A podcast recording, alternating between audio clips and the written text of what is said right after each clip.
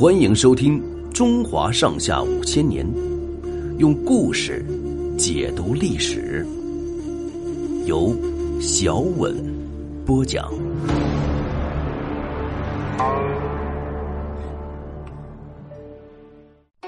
辛弃疾活捉叛徒，在完颜亮大举南下的时候，北方和中原人民趁金朝后方空虚，纷纷起义。济南府有一个农民叫耿京，也聚集了几十个人举行起义，先后攻占了莱芜、泰安两座县城。耿京的队伍很快发展到了二十几万人，成为各地起义军中最大的一支队伍。投奔耿京起义军的人，大多是在金朝统治者残酷压迫下的贫苦农民，也有一个爱国的知识分子，他就是辛弃疾。辛弃疾是南宋时期杰出的文学家，济南人。他出生的时候，家乡已经沦陷在金朝统治者的手里。祖父辛赞虽然在金朝占领区里做过几年地方官，但是心里却一直向着宋朝。辛赞常常给子孙讲北宋灭亡的惨痛历史，带着辛弃疾登上高山，眺望祖国的大好河山，给辛弃疾留下很深的印象。辛弃疾长大后，因为文才出众，被金朝的济南官府推荐到燕京去参加进士考试。临走的时候，辛赞叮嘱他，在到燕京去的路上，注意沿路的地理形势和金朝内部的政治情况。辛弃疾到了燕京，没有考取进士，但是对祖父叮嘱的事情倒很留心观察。过了三年，他又到燕京去参加考试。对金朝内部的情况了解得更清楚了。辛赞没有能够盼到南宋恢复中原就死了，辛弃疾决心继承祖父的遗志。到了第二年，完颜亮发动南侵，二十二岁的辛弃疾眼看机会到来，就组织了一支两千多人的起义队伍投奔耿京。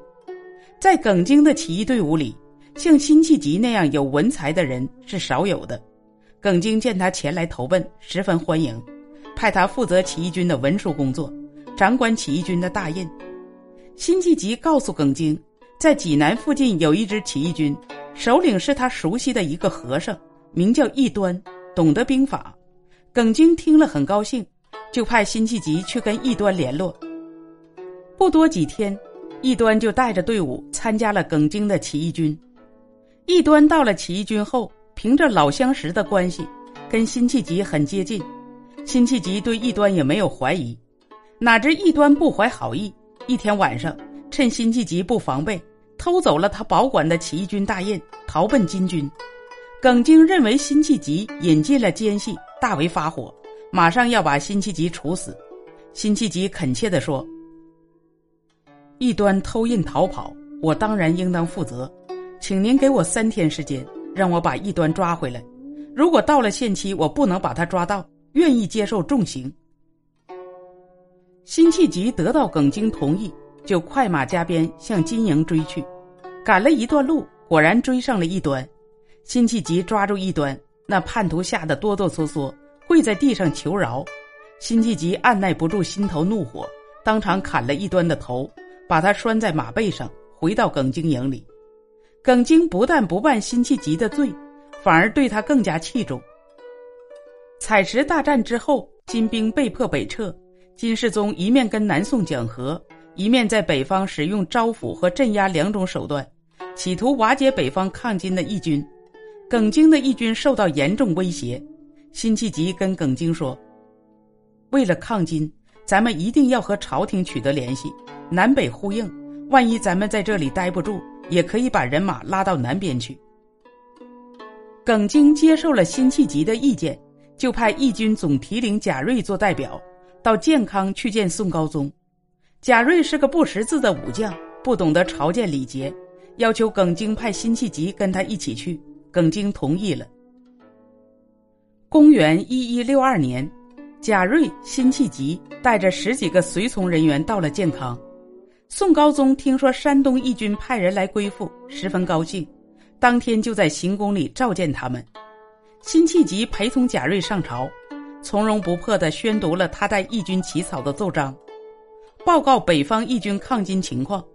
宋高宗立刻任命耿京为天平军节度使，对贾瑞、辛弃疾也各封了一个官衔儿要他们回去向耿京传达。贾瑞和辛弃疾完成了任务，高高兴兴地离开建康回去。不料在经过海州的时候，听到一个不幸的消息：原来在他们离开义军的那段时间，耿京被人杀害了。杀害耿京的是义军的将领张安国。在金朝官府加紧他们的诱降活动以后，张安国为了贪图金人的赏赐，勾结耿京手下另一个部将，趁耿京没防备，闯进营帐，把耿京杀了。张安国投奔金军后，金朝把这个叛徒封为冀州的州官，义军失去了首领，又不甘心跟张安国投降金军，大多散伙走了。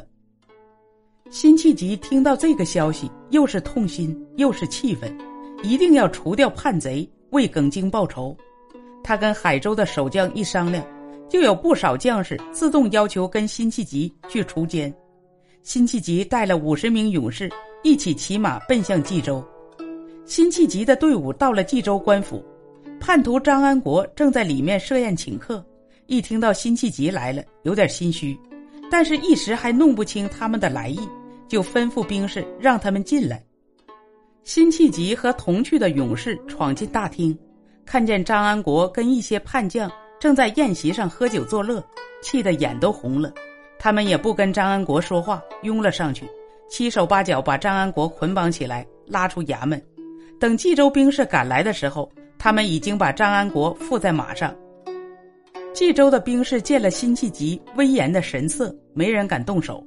辛弃疾当场向兵士们宣布说：“朝廷大军马上就要来了，大家谁愿意抗金的，参加到我们队伍里来吧。”冀州的兵士多数原来跟过耿京，听到辛弃疾一号召，有上万人愿意跟他们走。辛弃疾立刻带着义军押着叛徒直奔南方。辛弃疾把叛徒押到健康行营。南宋朝廷审清楚张安国的罪行，立刻把他砍头示众。辛弃疾回到南方后，被派到江阴做官。他不顾自己职位低微，好几次向朝廷提出抗金的主张，可惜都没有被采纳。后来虽然做了几任地方官，还创建过一支飞虎军，但是始终没有能够实现他北伐中原的愿望。在他四十二岁那年，竟受朝廷官僚打击。被迫退休，他一生写下了许多反映他的豪放性格和爱国热情的词，他的词在我国文学史上占有很重要的地位。就在辛弃疾南下那一年，宋高宗退位，由他的侄儿赵慎接替皇位，这就是宋孝宗。本集播讲完毕，欢迎订阅收听。